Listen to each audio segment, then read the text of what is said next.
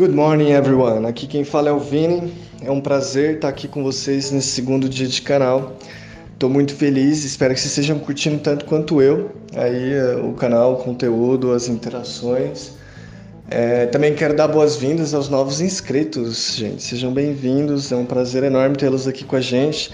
Espero que vocês também estejam curtindo e que, que esse conteúdo possa transformar não só seu inglês, mas sua capacidade, sua, sua é, visão de, de aprendizado no geral e também a sua capacidade de aprender. É, lembrando que hoje é dia de falar sobre listening, né? Então, pô, hoje tudo é, é tudo sobre listening, é, tanto lá no Insta quanto aqui. Lembrando também que as, as mídias, é, tanto o listening, o, o Telegram quanto o, o Insta, eles têm mídias exclusivas, né, conteúdos exclusivos, aliás. E então, se você quer ter acesso ao máximo de conteúdo possível, gratuito, conteúdo de qualidade, fica ligado, às, é, ativa as notificações do Insta, ativa as notificações do Telegram, que, meu, tem muita coisa legal por vir, inclusive hoje aqui no canal, hein? Fica ligado. É, no podcast de hoje, o podcast Listening Sem Limites, a gente vai. Oh, listening Sem Limites, não, desculpa. É, listening sem mistérios. Esse sem limites é outra coisa. listening sem mistérios, a gente vai falar sobre qual é essa habilidade do listening, o que significa isso, o que não é, quais são os mitos e também algumas práticas para ajudar vocês a desbloquearem, por fim, finalmente, essa habilidade aí na sua vida. E como vocês vão ver, não é tão difícil assim. É... Vamos então começar pelo começo, né? O que é o listening? que foi a pergunta que eu fiz hoje lá no grupo, né? E algumas pessoas falaram lá, por exemplo, o Paulo falou assim: ah, o listening é essa habilidade de ouvir aí, tipo, a gente passa a vida, é, a gente cresce, a gente imita, a gente aprende a reproduzir e é assim que a gente aprende, tanto a, a falar quanto a ouvir quanto a falar, né?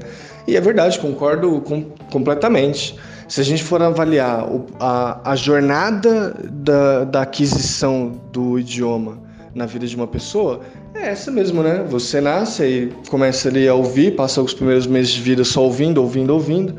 Por volta do primeiro ano de vida, você já começa a, a se esforçar para reproduzir. E ali, com 5, 6 anos, normalmente já está falando bem, já se comunica, já consegue reproduzir praticamente qualquer som, independente de saber se ele, o que ele significa ou de ter bagagem de experiência, né?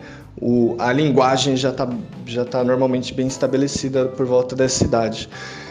E se, esse, se essa jornada foi a jornada que todos nós passamos para aprender o nosso idioma, o português, por que não usar essa mesma lógica e pensar da mesma maneira no, no processo de, de aprendizado do inglês, né?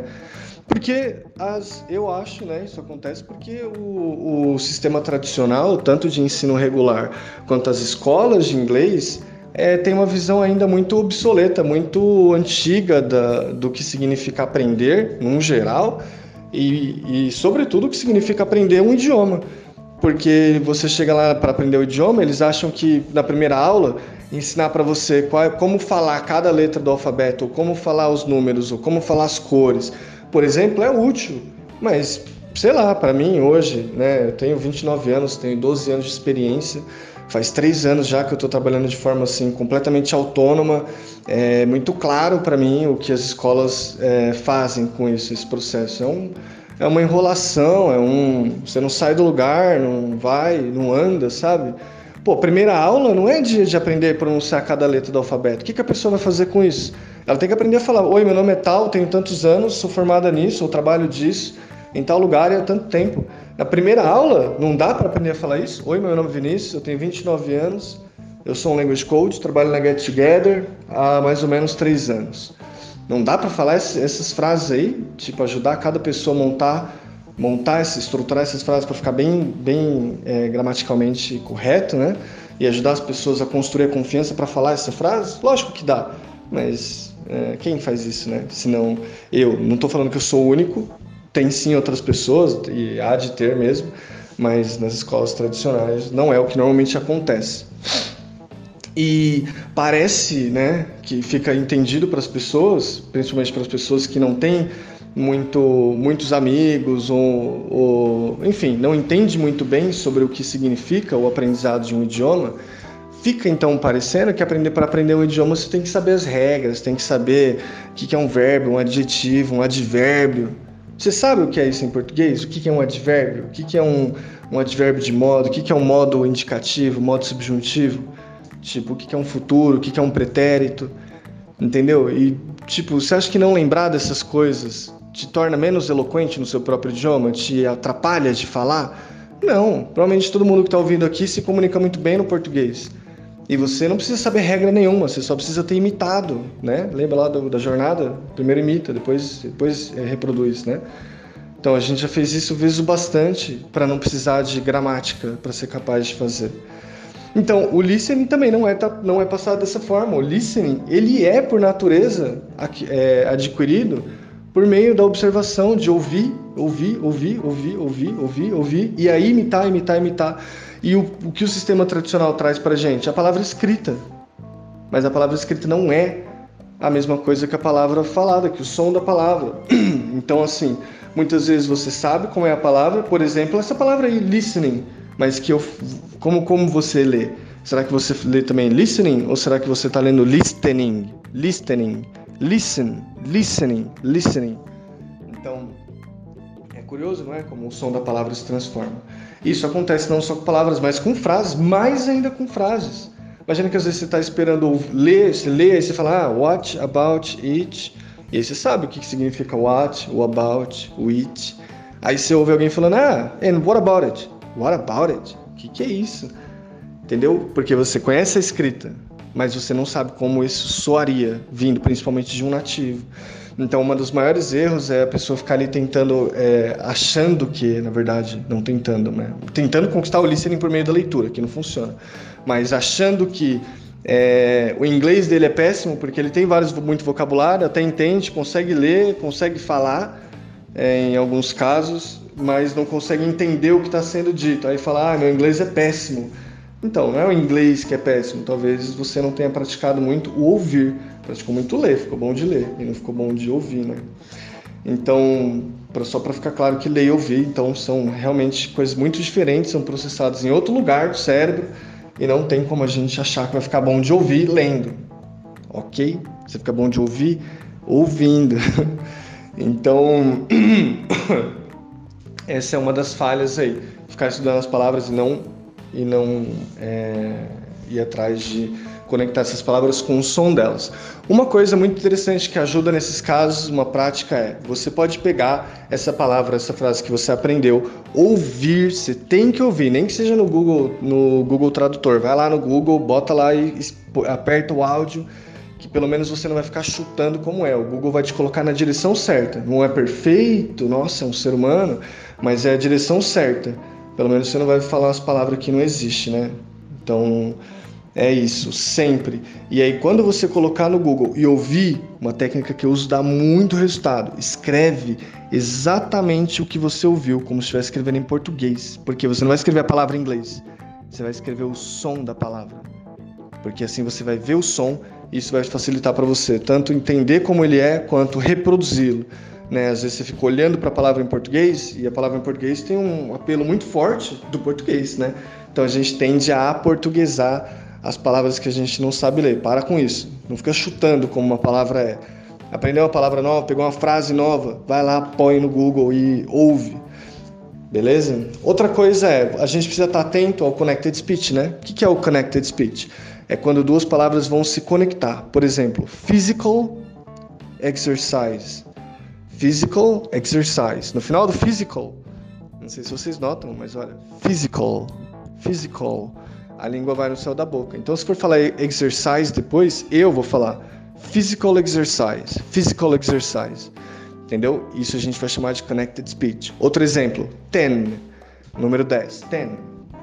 Se eu falo years old depois do ten, não vai ficar ten years old, vai ficar ten years old, ten years old. Então as palavras se juntam, gente, as palavras se conectam e a gente precisa estar alerta. Hoje o, o, foco não é no Connected Speech, a gente vai falar mais sobre isso no futuro, mas é uma sacada genial ficar alerta ao Connected Speech. No decorrer do dia vão ter mais alguns assuntos, mais algumas oportunidades para a gente falar sobre listening. Mas por agora a gente vai ficar aqui no Connected Speech, tá? E por último, é o você se ouvir falando em voz alta. Você precisa se ouvir, precisa se ouvir para ajustar tanto o seu speaking quanto o seu listening, que foi uma outra coisa que um outro, um outro é, é, participante falou lá no grupo, né? Que sem uma coisa você não alcança a outra.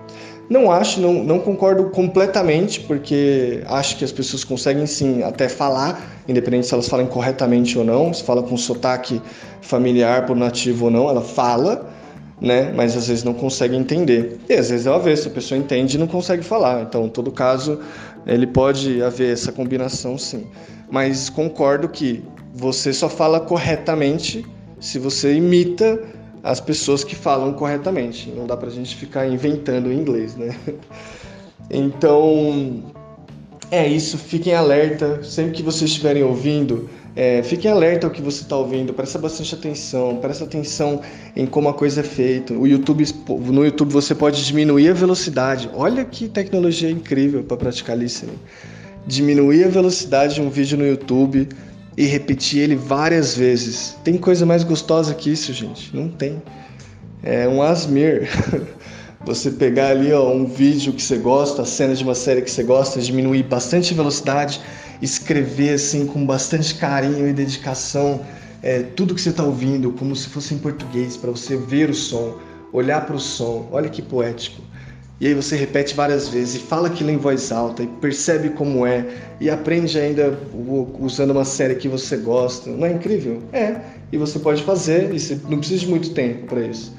Com cinco minutos por dia, fazendo isso todo dia, com a mesma série, em uma semana, Cara, duvido que você não pegue toda essa cena e aprenda vários vocabulários novos, se sinta mais confiante, melhore seu listening, melhore vários padrões de pronúncia, porque em algumas poucas frases já tem vários padrões, TR, R, é, essas conexões entre um N e uma, e uma vogal, um M e uma vogal, enfim, em poucas frases já tem vários padrões de pronúncia, você pode melhorar várias habilidades e aí você, como você viu, o que, o que você precisa? Direção, é, é, estratégia, técnicas. Não basta pegar a coisa e fazer de qualquer jeito. Não é assim que a gente tem resultado. Se você quer, e é isso que você quer na vida, falar inglês, e você quer sim falar inglês logo, quer ter alta performance no aprendizado, continua acompanhando. Hoje mesmo vai ter vários exercícios aí, fica ligado no Insta e participa do grupo, galera. Participa mesmo, manda pergunta, manda crítica, manda sugestão.